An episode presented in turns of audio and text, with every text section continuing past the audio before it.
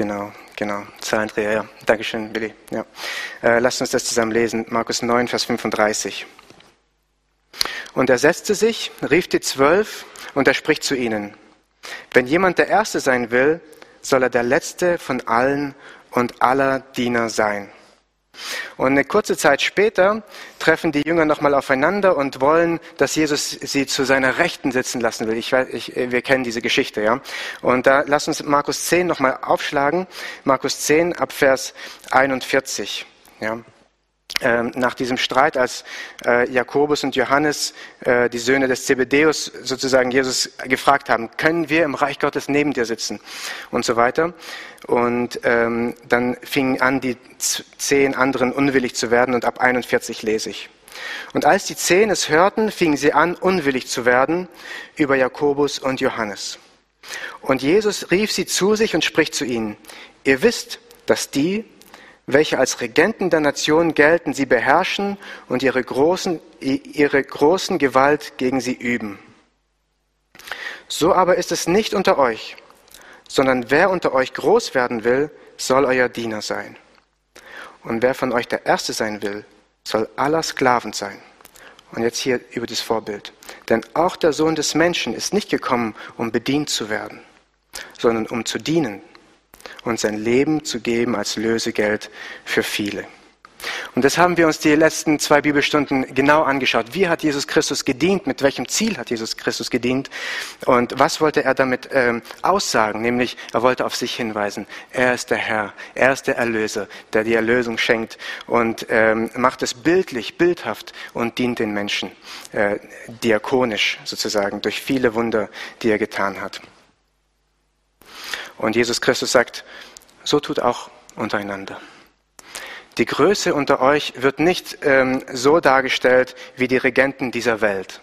Die Größe unter euch sieht man, in, wie, wie, ihr einander dienen werdet. Ja. Und äh, richtet so die Jünger aus und sagt, das soll nicht euer Ziel sein, der Größte untereinander zu sein. Ihr sollt Diener sein, so wie ich es euch vorgemacht habe. Und wir haben die, uns die Fußwaschung angeschaut und wir haben auch geschaut, in welcher Kraft wir dienen sollen. Nämlich in der Kraft des Heiligen Geistes. Das haben wir uns letztes Mal ganz, ganz deutlich angeschaut. Heute werden wir ähm, in die Apostelgeschichte reinschauen und sehen, wie wichtig das war, dass Jesus Christus den Heiligen Geist geschenkt hat. Und wir werden uns die ersten 16 Jahre der ersten Gemeinde anschauen. Das sind ähm, die ersten 16 Kapitel auch. Äh, von der Gründung der Gemeinde bis zum Apostelkonzil. Ja, und dazwischen sind, ist einiges passiert. Ähm, da war Paulus auch schon auf der ersten Missionsreise und äh, nach dem Apostelkonzil geht dann Paulus auf die zweite Missionsreise und die Arbeit hat sich viel stärker ausgebreitet, als sie, als sie in den ersten 16 Jahren war. In den ersten 16 Jahren waren so, ähm, war die Gemeinde in Jerusalem sehr zentral ja, auch, auch, bis, äh, auch weiterhin, aber da entstand die Gemeinde in Jerusalem, die, das Evangelium breitete sich aus und ähm, es entstand durch, durch eine ähm, Verfolgung, die Gemeinde in Antiochia. Und aus Antiochia wurde dann ähm, äh, Mission, äh, eine, eine, große Mission entstand dadurch durch Paulus und Barnabas am Anfang in der ersten Missionsreise. Das ist auch noch in diesen ersten 16 Jahren. Und dann kam das Apostelkonzil, wo dann nochmal bestätigt wurde, ja, die Heiden haben das Heil auch. Ja, so.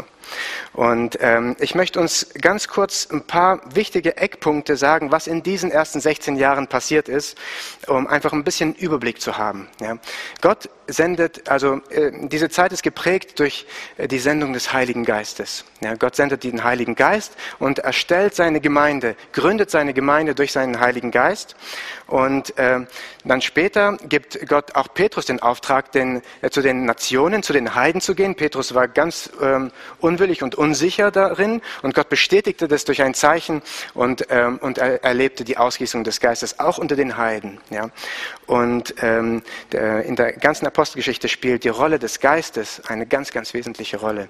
Sie gab den Jüngern Kraft und ermutigte sie und tröstete sie, steht da auch, so wie Jesus das gesagt hat, ich werde den Tröster senden. Ja. Ähm, das, äh, die Rolle des Heiligen Geistes ist sehr zentral in der Apostelgeschichte. Dann äh, in diesen ersten 16 Jahren spielt es auch eine große Rolle, dass eine Verfolgung anfing. Unter Paulus Ja.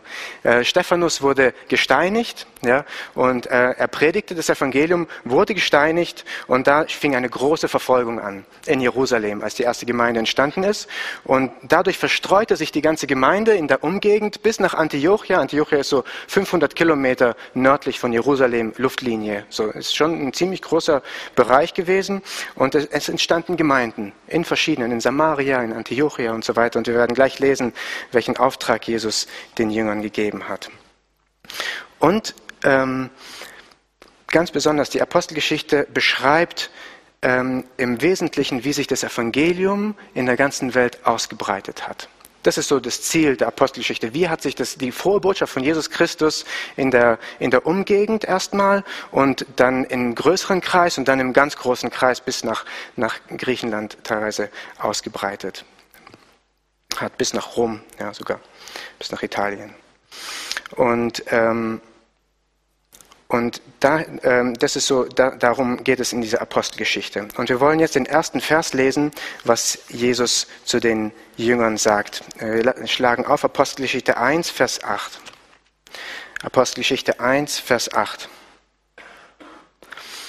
Jesus, also nachdem Jesus ähm, auferstanden ist, zeigte Jesus sich 40 Tage lang noch den Jüngern, einigen Jüngern, einigen Gläub den Gläubigen ganz besonders.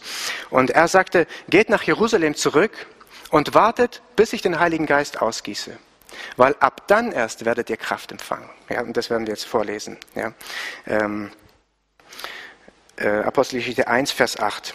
Aber ihr werdet Kraft empfangen, wenn der Heilige Geist auf euch gekommen ist und ihr werdet meine Zeugen sein, sowohl in Jerusalem als auch in ganz Judäa und Samaria und bis ans Ende der Erde.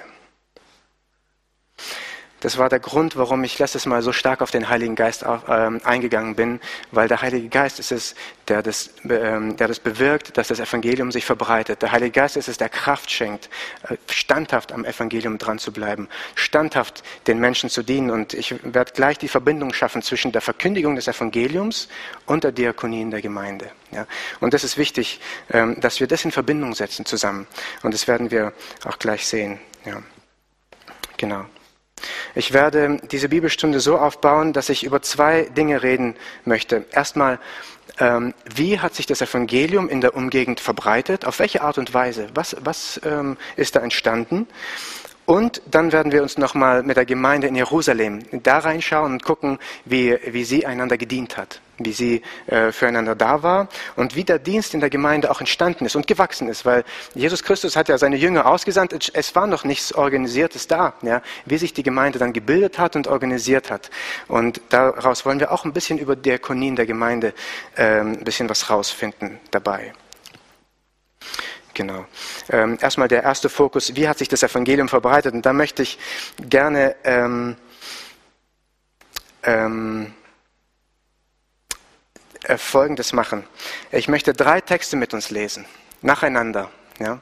Und dann sollt ihr gucken, was haben diese Texte miteinander gemeinsam. Und dann sollt ihr äh, zu mir sagen, okay, was seht ihr für Gemeinsamkeiten in diesen Texten und was sind äh, die Kernpunkte von diesen Texten? Ja, das sind drei Geschichten, die wir jetzt zusammen lesen und ähm, dann werden wir uns ein bisschen darüber unterhalten. Ja.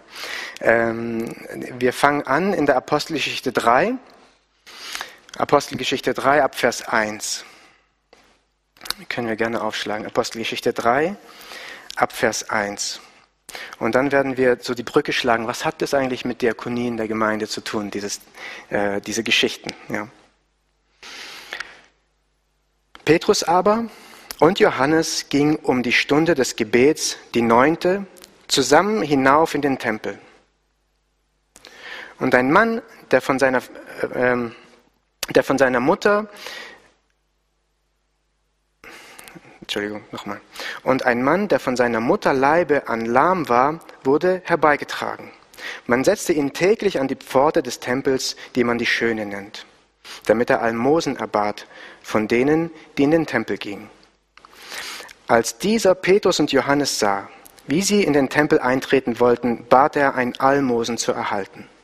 Petrus aber mit Johannes blickte fest auf ihn hin und sprach, sieh uns an.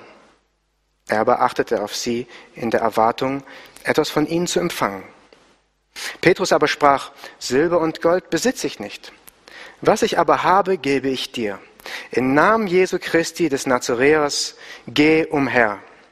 Und er ergriff ihn bei der rechten Hand und richtete ihn auf. Sowohl Sofort aber wurden seine Füße und seine Knöchel stark. Er sprang auf, konnte stehen und ging umher. Und er trat mit ihnen in den Tempel, ging umher und sprang und lobte Gott. Und das ganze Volk sah ihn umhergehen und lobte Gott. Und sie, sie, erkannten ihn, dass er der war, der um das Almosen an der schönen Pforte des Tempels gesessen hatte. Und sie wurden äh, mit Verwunderung und Erstaunen erfüllt über das, was sich mit ihnen, ihm ereignet hatte. Während er aber den Petrus und Johannes festhielt, lief das ganze Volk voller Erstaunen zu ihnen und äh, zusammen in der Säulenhalle, die Salomos Halle genannt wird. Als aber Petrus sah, es sah, sprach er zum Volk. Männer von Israel, was verwundert ihr euch hierüber? Oder was seht ihr so gespannt auf uns, als hätten wir aus eigener Kraft oder Frömmigkeit bewirkt, dass, es, dass er gehen kann? Der Gott Abrahams und Isaaks und Jakobs, der Gott unserer Väter, hat seinen Knecht Jesus verherrlicht, den ihr überliefert und von, äh, vor Pilatus verleugnet habt, als dieser entschieden hat, hatte, ihn loszugeben. Ihr aber hat den Heiligen und Gerechten verleugnet und gebete, gebeten, dass, er ein, äh, dass euch ein Mörder geschenkt wurde. Den Fürsten des Lebens aber habt ihr getötet, den Gott äh, aus den Toten auferweckt hat, wovon wir Zeugen sind. Und ich überspringe jetzt noch einen kurzen Text und dann die Aufforderung von Petrus selbst. Äh, ein Vers 19. So tut nun Buß und bekehrt euch, dass eure Sünden ausgetilgt werden, damit Zeiten der Erquickung kommen vom Angesicht des Herrn und er den euch vorausbestimmten Jesus Christus sende. Das ist die erste Geschichte, die wir lesen. Die zweite und die dritte wird ein bisschen kürzer sein. Äh, lasst uns die zweite lesen und noch, immer noch darauf achten, was ist da, wo gibt es Ähnlichkeiten und wo gibt's ähm, genau, wo, wo steht eigentlich das Gleiche? Ähm, was haben sie gemeinsam, diese Texte? Lasst uns Apostelgeschichte 8 mal zusammen aufschlagen. Apostelgeschichte 8 ab Vers 4. Hier ähm, äh, fing schon die ähm, ähm, durch äh, Stephanus die Verfolgung an und ähm, äh, äh, die ähm, Gemeinde in Jerusalem zerstreute sich in der Umgegend. Ja, und dann geht es um die Zerstreuten. Die Zerstreuten nun gingen umher und verkündigten das Wort. Philippus aber äh, ging hinab in eine Stadt Samarias und predigte ihnen Christus. Die Volksmengen achteten einmütig auf das, was von Philippus geredet wurde, indem sie zuhörten und die Zeichen sahen, die er tat. Denn von vielen, die unreine Geister hatten, fuhren sie aus, mit lauter Stimme schreiend, und viele Gelähmte und Lahme wurden geheilt, und es war große Freude in jener Stadt. Und die dritte Geschichte steht in Apostelgeschichte 9 ab Vers 32. Apostelgeschichte 9 ab Vers 32. Da hat sich Saulus oder Paulus schon bekehrt und war in Jerusalem und Petrus ging jetzt umher in der Umgegend und predigte auch die, das Evangelium in der Umgegend von Jerusalem. Das geschah so ungefähr 30 bis 40 Kilometer Luftlinie von Jerusalem entfernt, was hier steht. Ja. Es geschah aber, dass Petrus, indem er überall hindurchzog, auch zu den Heiligen hinabkam, die zu Lydda wohnten. Er fand aber dort einen Menschen mit Namen Enas, der seit acht Jahren zu Bett lag. Er war gelähmt. Und Petrus sprach zu ihm, Enas, Jesus Christus heilt dich. Steh auf und mach dir selbst dein Bett. Und sogleich stand er auf, und es sahen ihn alle, die zu Lydda und Scharon wohnten, die bekehrten sich zum Herrn. Okay, es sind drei relativ ähnliche Geschichten, die ich gerade vorgelesen habe. Äh, jetzt die Frage an euch. Wo seht ihr Gemeinsamkeiten? Was sind so die, die wichtigsten Gemeinsamkeiten in diesen, diesen drei Geschichten?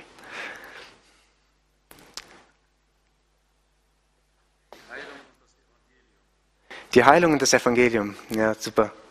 Genau das. Ja, genau das ist es. Ja. Ähm, die Jünger gingen umher, heilten und verkündeten. Diese zwei Dinge, die gehören zusammen. Ja. Die, die, das Dienen an den Menschen und die Verkündigung. Äh, mal noch eine Frage, wem ähnelt das hier, diese, diese Handlungen? Habt ihr Beispiele, ähm, wo, wo, wo wir sowas schon gelesen haben?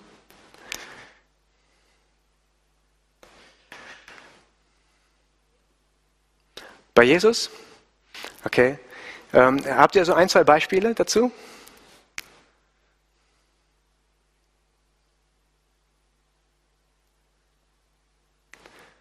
Wo Jesus etwas Ähnliches gemacht hat?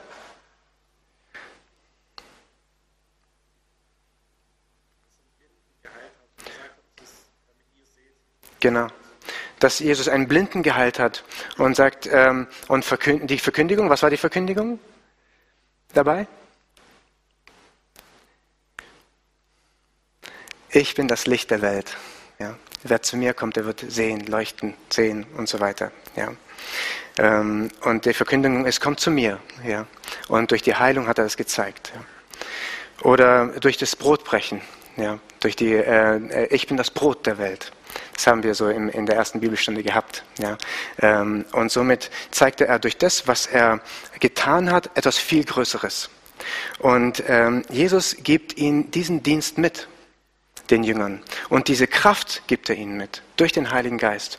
Und sagt dann, ähm, und, und gibt ihnen den Auftrag hin und sagt, verkündet jetzt das Evangelium. Aber wie verkündigen die? Sie gehen tun Wunder, so wie Jesus es getan hat. Und die Apostelgeschichte ist voll von Wundern. Das ist äh, unglaublich, wie viele Geschichten da drin stehen, die genau das bezeugen, was ich gerade gelesen habe. Das sind nur drei Beispiele, es sind nicht nur die drei Geschichten aus der Apostelgeschichte. Da, da gibt es ähm, äh, gerade nach dem, nach dem Ereignis von Petrus weckt er jemanden aus dem Tod auf so wie Jesus jemanden aus dem Tod aufgeweckt hat, aber immer in Verbindung mit der Verkündigung des Evangeliums, damit Menschen wieder was zum Glauben kommen, zu Christus kommen, Jesus erkennen und sehen, ähm, was für eine Kraft, was für eine Auferstehungskraft Jesus hat. Ähm, jetzt eine andere Frage: Welche Art von Wunder tun die Jünger hier?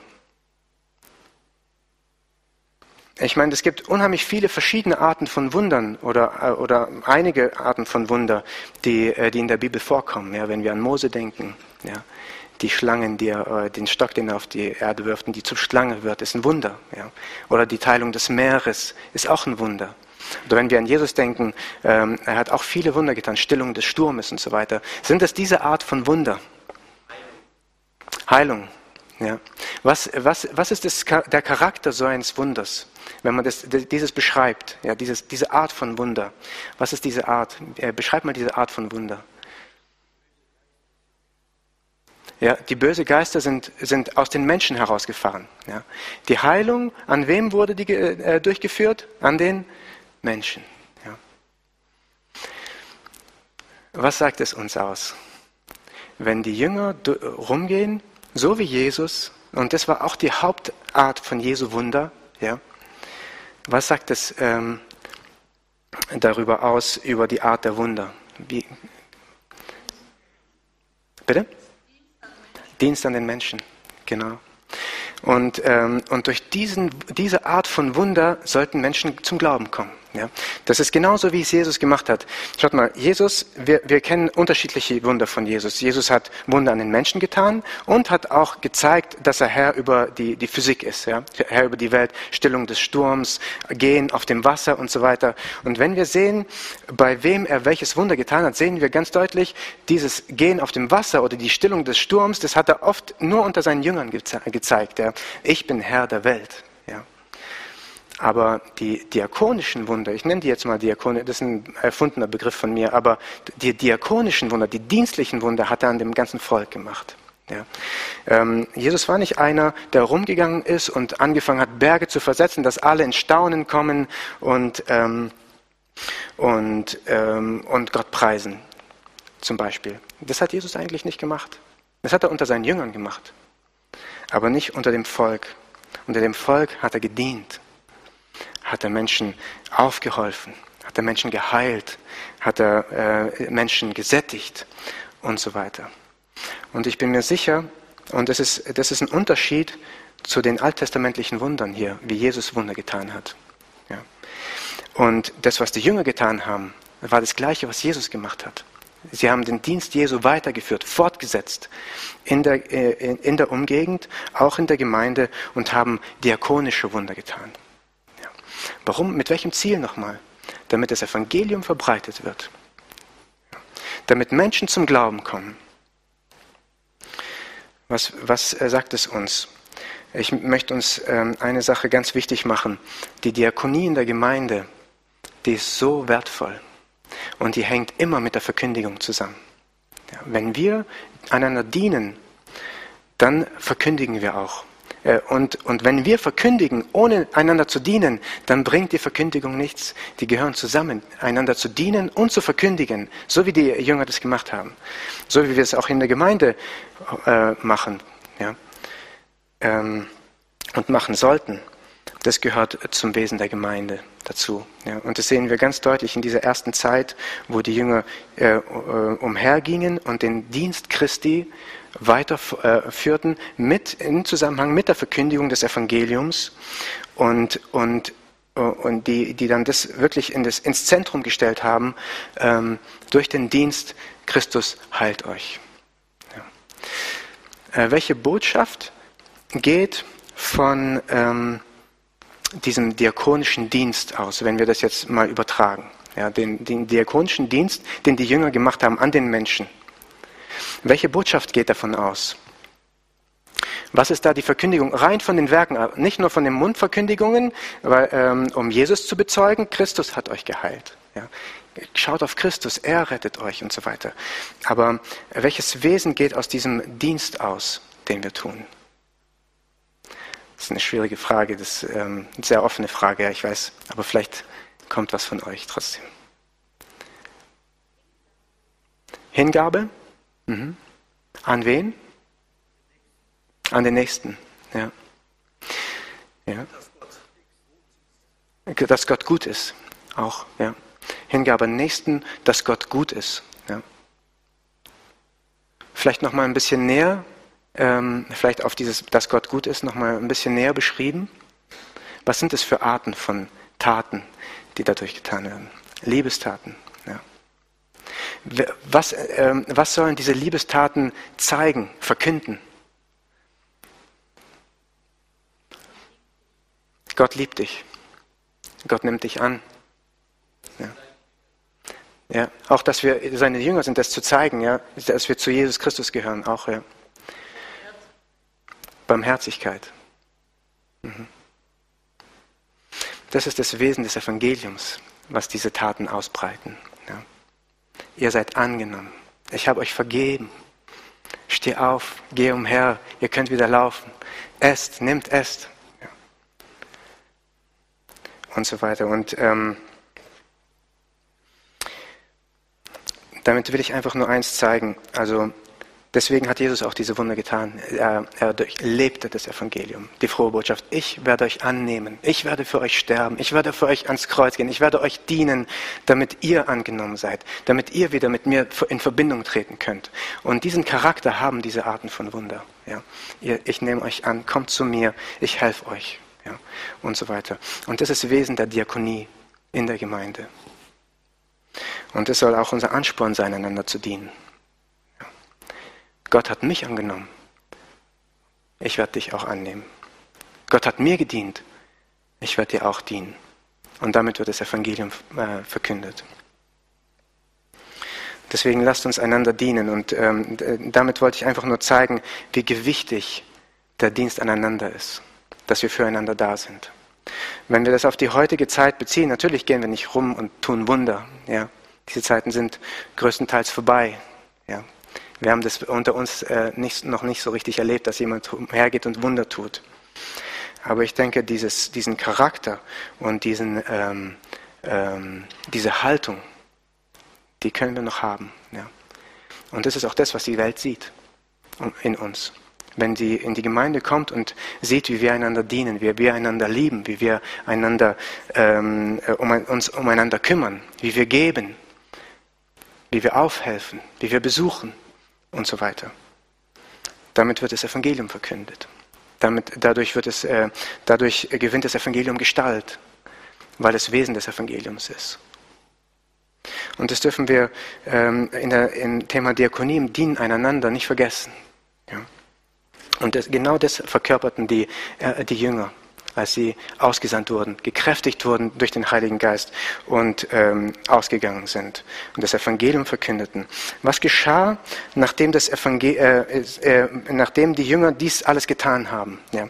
Ich möchte uns ein paar, einfach durch ein paar Kapitel durchgehen und nur ein paar Verse lesen, um zu zeigen, was geschah dadurch. Ja. Ähm, wir gehen mal in Kapitel 2, Vers 41. Petrus macht seine Verkündigung, hat eine große Predigt und die, den Menschen drang es uns äh, durchs Herz, das kennen wir, diese Geschichte, ja. Und sie bekehrten sich aufgrund dessen, dass Petrus gesagt hat, tut Buße und jeder lasse sich taufen auf den Namen Jesu Christi zur Vergebung eurer Sünden und so weiter. Und dann ähm, äh, äh, empfangt ihr den Heiligen Geist und so. Und was ist dann passiert nach der Verkündigung? Die nun sein Wort aufnahmen, ließen sich taufen und es wurden an jenem Tag etwa 3000 Seelen hinzugetan. So. 3000 Seelen kamen zum Glauben ja, durch die Verkündigung. Dann etwas später, nach der Heilung des Lammgeborenen und der Predigt von Petrus, die haben wir gelesen, ja, ähm, jedenfalls teilweise, ähm, Kapitel 4, Vers 4. Kapitel 4, Vers 4. Nach dieser Predigt, nach diesem Heilung und der Verkündigung zusammen, Viele aber von denen, die das Wort gehört hatten, wurden gläubig und die Zahl der Männer kam auf etwa 5000. Okay, großes Gemeindewachstum innerhalb kürzester Zeit. Eine Gemeinde ist, ist entstanden, die hat äh, Ausmaße gehabt, gewaltige Ausmaße gehabt. Ja. Und dann können wir ähm, 5 Vers 14 mal aufmachen. 5 Vers 14. Die Gemeinde fing an zu leben miteinander und so weiter. Und ähm, und die Apostel, also ab Vers 12, wenn ihr die Überschrift lest zur Krankenheilung durch die Apostel, das ist nochmal eine Bestätigung zu dem, dass äh, Petrus nur vorbeiging und sie wollten nur, dass der Schatten Petrus, äh, von Petrus sie berührt, dass sie geheilt werden und so weiter. Also das äh, nimmt, diese Heilungen nehmen da ganz, durch den Heiligen Geist, nehmen ganz, ganz große Ausmaße an. Und ähm, dann wieder 4, Vers, 5 Vers 14. Aber umso mehr wurden solche, die an den Herrn glaubten, hinzugetan. Scharen von Männern und auch Frauen. Also wo waren wir? 3000, 5000, von 3000 auf 5000, dann wieder Scharen wurden hinzugetan danach. Ja. Und so können wir ähm, eins nach dem anderen, wenn wir jetzt ähm, Kapitel 6, Vers 1 lesen, in diesen Tagen aber als die Jünger sich mehrten. Ja, Kapitel 6, Vers 1. Und dann können wir Kapitel 6, Vers 7 lesen. Und das Wort Gottes wuchs und die Zahl der Jünger in Jerusalem mehrte sich sehr und eine große Menge der Priester wurden an den Glaub, dem Glauben gehorsam. Das war ähm, ähm, dann, nachdem ähm, das geschehen ist, können wir dann vielleicht noch ähm, Kapitel 9, Vers 31 lesen. 9, Vers 31 als, nachdem Saulus sich bekehrte und so weiter, so hatten denn die, hatte denn die Gemeinde durch ganz Judäa und Galiläa und Samaria hin Frieden und wurde erbaut und wandelte in der Furcht des Herrn und mehrte sich durch den Trost des Heiligen Geistes. Den Trost des Heiligen Geistes hatten wir schon letztes Mal. Ja. Und so weiter. Also, und diese, äh, diese Sätze gehen immer, immer so weiter. Sie bekehrten sich zum Herrn. Ja. Äh, alle, die zu, zu Lydda und, und äh, zu Sharon wohnten. Ja. Und viele glaubten an den Herrn, Kapitel äh, 9, Vers äh, 42 und 43. Und, ähm, und das ist so dieses, das Wesen der, der Apostelgeschichte, dass Menschen scharenweise zum Glauben kamen durch diese Dinge. Ja. Durch die, den Dienst aneinander plus der Verkündigung. Ja. Wir können dem Dienst aneinander, der Diakonie in der Gemeinde nicht genug, genügend Wert zumessen. Das will ich damit zeigen. Ja. Das war so die, dieser erste Punkt, den ich äh, aufzeigen wollte. Wie verbreitet sich, auf welche Art und Weise verbreitete sich das Evangelium? Ja. Jetzt wollen wir uns in die erste Gemeinde hineinversetzen. Ja, wir haben schon ein bisschen äh, gespürt, wie die Gemeinde aussieht. Ja. So, äh, Petrus predigt einmal, 3000 Leute kommen zusammen. Das war an Pfingsten, das waren unheimlich viele Leute aus verschiedenen Ländern gemeinsam. Gott ähm, ähm, schüttet den Heiligen Geist aus. Viele Menschen kommen zum Glauben und blieben in Jerusalem. Ähm, das haben wir auch äh, über, durch Überlieferungen, dass viele Menschen aus anderen Ländern einfach in Jerusalem blieben, weil da war Erweckung, ja, da war Glauben, da war Leben und so weiter. Und das führte die Gemeinde natürlich in eine Herausforderung. Ja. Was, wie sollen wir diese 3000 Menschen ähm, versorgen? Ähm, ja, genau. Und lasst uns da auch anfangen, wieder von Anfang der Apostelgeschichte, uns einfach diese Geschichte der Gemeinde zusammen anschauen und uns ein paar Gedanken immer wieder anhalten und ein paar Gedanken darüber machen, wie das alles geschehen ist. Wir haben gelesen, dass 3000 Seelen hinzugetan wurden. Und jetzt werden wir da ein bisschen weiterlesen in Kapitel 2, Vers, ab Vers 42. Äh, und wir werden uns das Gemeindeleben ein bisschen anschauen zusammen. Ja. Ab Vers 42. 3000 Seelen kamen zum Glauben. Sie verharrten aber in der Lehre der Apostel und in der Gemeinschaft und im Brechen des Brotes und in den Gebeten. Es kam aber über jede Seele Furcht und es geschahen viele Wunder und Zeichen durch die Apostel. Alle gläubig gewordenen aber waren beisammen und hatten alles gemeinsam. Und sie verkauften die Güter und Habe und verteilten sie an alle, je nachdem einer bedürftig war. Täglich verharrten sie einmütig im Tempel und brachen zu Hause das Brot, nahmen Speise mit Jubel und Schlichtheit des Herzens, lobten Gott und hatten Gunst bei dem ganzen Volk. Der Herr aber tat täglich hinzu, die gerettet wurden. Ich denke, die Jünger waren auf so etwas nicht vorbereitet. Ja, sie haben jetzt äh, sich nicht einen Plan gemacht, ein, ähm, eine Checkliste, so was müssen wir jetzt alles vorbereiten, damit diese, weil es werden jetzt tausende Menschen zum Glauben kommen. Darauf waren sie nicht gefasst. Ja. Und, ähm, und das Erste, was geschehen ist, es gibt so viele Menschen, die von außerhalb kommen. Es gibt so viele Menschen, denen geholfen werden muss. Es gibt so viele Menschen, die versorgt werden müssen. Wir schicken sie nicht nach Hause, sie bleiben hier bei uns. Lasst uns sammeln und alles in einen Pott schmeißen. Und dann werden alle versorgt, weil niemand darf hungern. Das war die Entscheidung von den Jüngern. Die Versorgung der Menschen. Warum durfte niemand hungern? Warum mussten wir alle da bleiben? Weil Christus nie jemanden abgewiesen hat. Weil Christus gesagt hat, dient einander, kümmert euch umeinander, seid füreinander da. Und sie haben, äh, und viele verkauften ihre Felder und so weiter, das werden wir auch gleich lesen, und äh, sammelten das Geld zusammen und die Jünger verwalteten das Geld, damit niemand hungrig blieb. Niemand darf hungrig bleiben. Das ist ein, das Wesen der Gemeinde. Ja, niemand darf hungrig bleiben. Niemand darf leiden.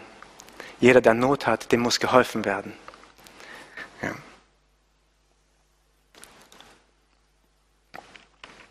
Dann lasst uns weiterlesen.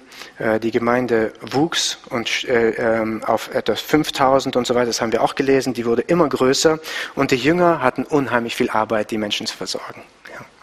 Ähm, dann lasst uns nochmal ab, Vers 2, ab äh, Kapitel 4, Vers 32 lesen. Da geht es ums Gemeindeleben, was da passiert ist.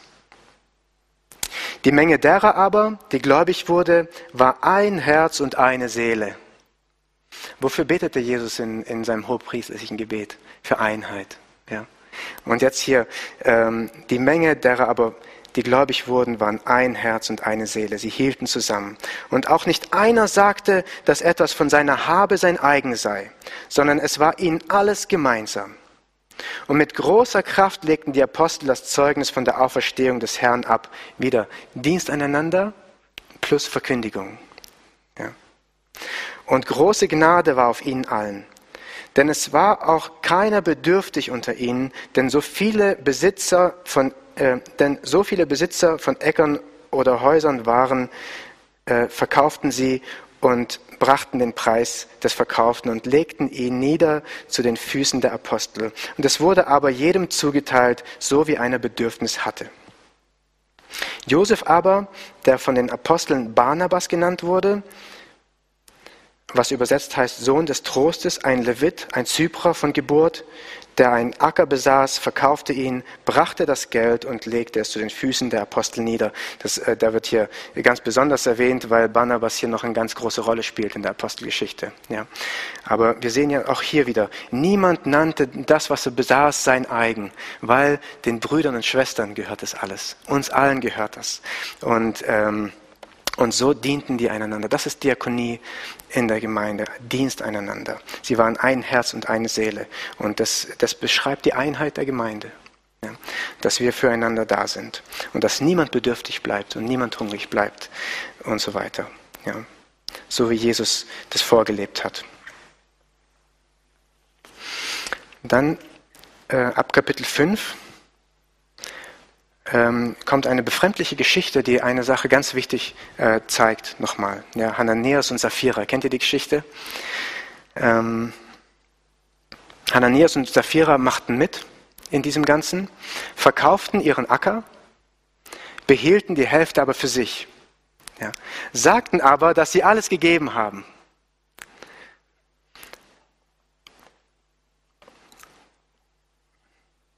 Und Petrus ermahnte den Hananias. Der Hananias kam zuerst zu Petrus und Petrus ermahnte ihn.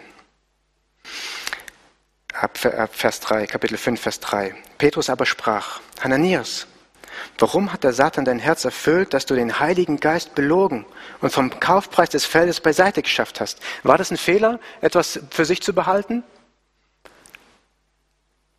War kein Fehler. Genau. Äh, Vers 4. Blieb es nicht dein, wenn es unverkauft blieb? Oder war es nicht, nachdem es verkauft war, in deiner Verfügung? Warum hast du dir diese Tat in deinem Herzen vorgenommen? Welche Tat war, war der Fehler? Was war der Fehler bei Hananias und Sapphira? Was haben die falsch gemacht? Bitte? Unwahrheit gesagt. Ja. Kann man das noch mal ein bisschen genauer sagen? Was, war, was haben Sie falsch gemacht, wirklich? Sie haben gelogen, ja, das stimmt. Ist die Lüge hier das, das Schlimmste, was Sie gemacht haben?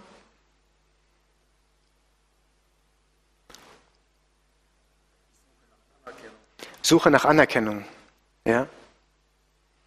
Gemischt mit was? Zusammen? Mhm.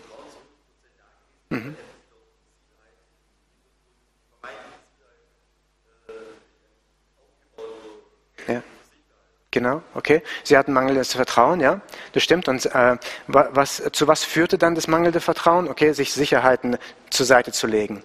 Aber was, war, was haben Sie dann trotzdem gemacht, Hananias und Sapphira?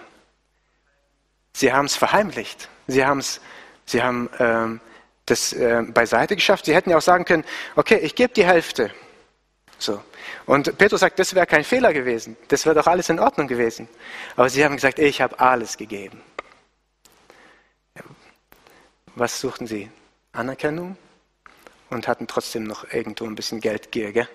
so ein bisschen Sicherheit beiseite schaffen, ein bisschen. Ähm, und sie suchten, was, wie nennt die Bibel das, dieses Verhalten?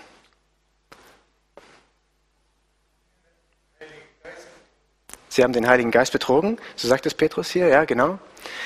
Äh, wie nennt die Bibel so ein, so ein Verhalten? Was, was tun Menschen so? Genau, Heuchelei ja, in der Gemeinde. Das war die erste Situation, wo in der Gemeinde geheuchelt wurde. Anerkennung gesucht wurde, ihre eigene Ehre und trotzdem ähm, was für sich äh, behalten zu haben. Ja. Und das ist das, was hier das Schlimme war. Wer waren die Heuchler bei Jesus? Die Pharisäer, ja? die so ähnliche Dinge getan haben. Ja? Hauptsache das Gesetz irgendwie erfüllen, aber das meiste für mich noch rausholen. Ja? Und dadurch äh, kam viel, viel Schaden dadurch. Ja? Und Gott zeigt hier, Heuchelei gibt es hier in der Gemeinde nicht. Tu nicht mehr, wie du selber, äh, halt nicht mehr von dir oder tu dich nicht ähm, äh, größer auf, als du wirklich bist.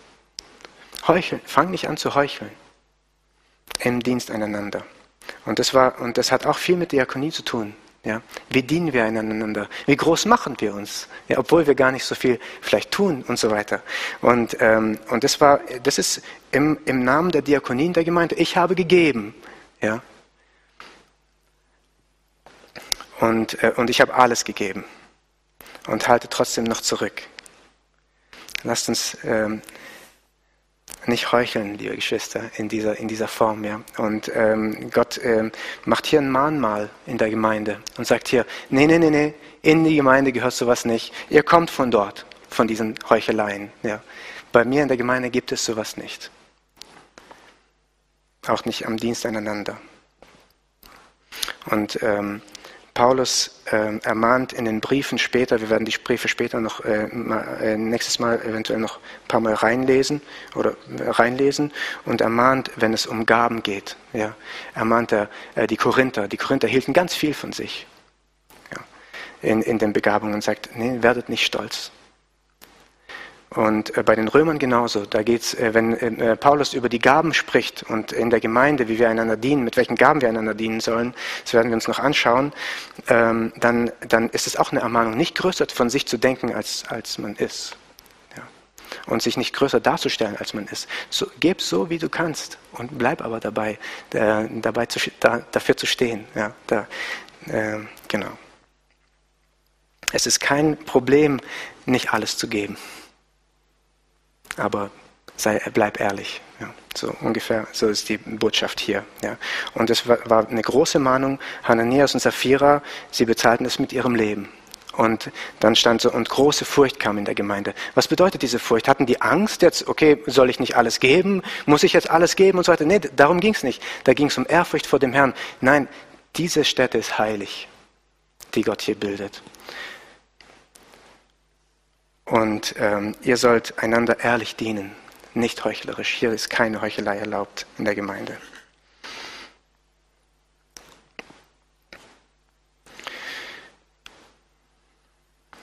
Die Geschichte mit der Gemeinde geht weiter.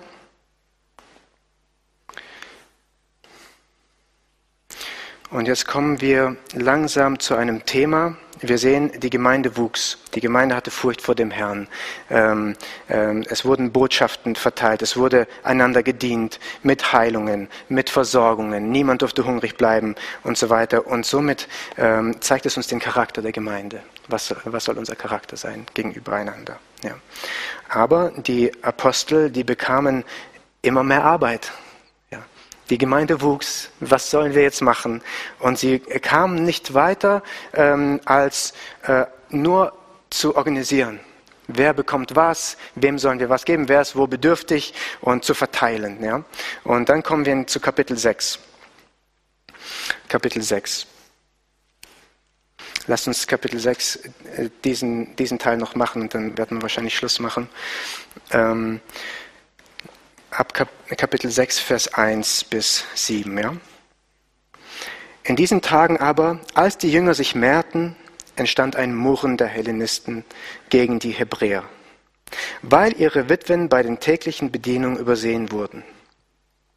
Die Zwölf aber riefen die Menge der Jünger herbei und sprachen, es ist nicht gut, dass wir das Wort Gottes vernachlässigen und die Tische bedienen. So seht euch nun um, Brüder, nach sieben Männern unter euch, von gutem Zeugnis, voll Geist und Weisheit, die wir über diese Aufgabe setzen wollen. Wir aber werden im Gebet und im Dienst des Wortes verharren. Und die Rede gefiel der ganzen Menge, und sie erwählten Stephanus, einen Mann voll Glaubens und Heiligen Geistes, und Philippus. Philippus, der, wo die Heilung getan hat, die wir vorhin gelesen haben, ja. Und Prochorus und Nikanon Nor und Timon und Permenas und Nikolaus, ein Proselyten aus Antiochia. Diese stellten sie vor die Apostel und als sie gebetet hatten, legten sie ihnen die Hände auf. Und das Wort Gottes wuchs und die Zahl der Jünger in Jerusalem mehrte sich sehr und eine große Menge der Priester wurde dem Glauben gehorsam. Jetzt nehmen wir uns ähm, zugeteilten Diensten in der Gemeinde. Ja. Also wir müssen uns das so vorstellen. Die Gemeinde wuchs auf ganz natürliche Art und Weise. Alles war sehr organisch miteinander verbunden. Äh, die Jünger äh, reagierten auf verschiedene Schwierigkeiten. Äh, was heißt Schwierigkeiten? Das war ja ein Riesensegen, der entstanden ist, ja. Aber für sie war das organisatorisch eine Schwierigkeit, ja. Und, ähm, und ähm, haben unheimlich viel gearbeitet und haben gesagt, wir kommen gar nicht mehr zum Verkündigen. Wir kommen gar nicht mehr zum Beten. Wir kümmern uns die ganze Zeit um Menschen. Aber es ist doch unser, unsere Aufgabe, zu lehren und zu beten. Was machen wir jetzt? Wisst ihr, bei uns in der Gemeinde ist es ähnlich. Ja, und so entstehen auch Strukturen. Ja, manchmal, manche sind gegen Strukturen, manche sind für Strukturen, aber Strukturen sind unheimlich notwendig und hier werden Strukturen aufgebaut. Ja. Und, ähm, und wenn in der Gemeinde irgendwo ein Problem da ist, wo, wo gesehen wird, hier haben wir einen Mangel, hier leiden Menschen und wir kümmern uns nicht drum. Oder hier hat, ähm, äh, hat jemand Not und, wir, und niemand sieht es. Ja. Oder hier ähm, gibt es eine ganze Gruppe von Menschen, ähm, mit denen macht niemand was und so weiter. Was ist dann die, die natürliche Konsequenz? Ja. Entweder man geht selber hin und hilft, oder wenn man äh, die Lehre und das Wort und das Gebet dadurch vernachlässigt, nur weil man sich die ganze Zeit kümmern muss, ähm, setzt man jemanden ein dazu und sagt, kümmere dich darum, schau darauf, es darf niemand hungern, es darf niemand leiden, es muss jeder versorgt werden, äh, ob vom Wort oder durch, durch ähm, Wohltaten oder, oder sonstiges. Ja. Genau. Und so war das hier auch. Ja. Es darf niemand leiden. Und es entstand ein Murren der Hellenisten. Hellenisten waren die Juden in der Diaspora, in der äh, Zerstreuung. Die kamen zum Pfingstfest wahrscheinlich nach Jerusalem und blieben dort. Ja. Und die sagten, unsere Witwen, die bleiben hungrig. Ihr überseht die. Und die Jünger sagen, das darf nicht sein. Wir dürfen niemanden übersehen. Ja. Also äh, sie kamen diesem Dienst auch nicht nach. Ja, diesem, sie haben nicht verkündigt, haben nicht gebetet und kamen da auch nicht nach. Ja, und haben gesagt, jetzt müssen wir aber Strukturen aufbauen. Jetzt müssen wir Menschen einsetzen. Ich muss jetzt leider äh, langsam zum Schluss kommen. Ich denke, wir fangen hier nächstes Mal nochmal an und werden uns einige Gedanken nochmal darüber machen, ähm, was es bedeutet, Diakonie in der Gemeinde zu haben. Hier, ähm, hier bei mir steht Diakonenwahl als, ähm, als Überschrift. Wir nähern uns also langsam unserem Thema der Diakone, ja. aber an sich ähm, ist es der Anfang der Diakonie in der Gemeinde, ja, äh, der organisierten Diakonie in der Gemeinde. Und, ähm, und wir wollen uns das mal anschauen, nächstes Mal ein bisschen genauer anschauen und äh, gucken, was das zu bedeuten hat, ja, was hier steht.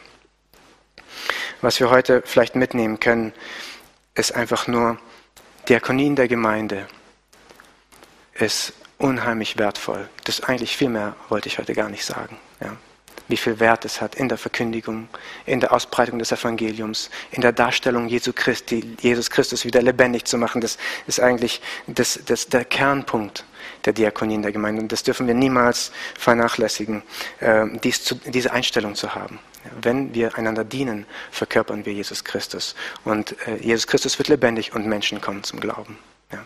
Das ist der Charakter der Gemeinde, der Dienst ja, aneinander. Amen.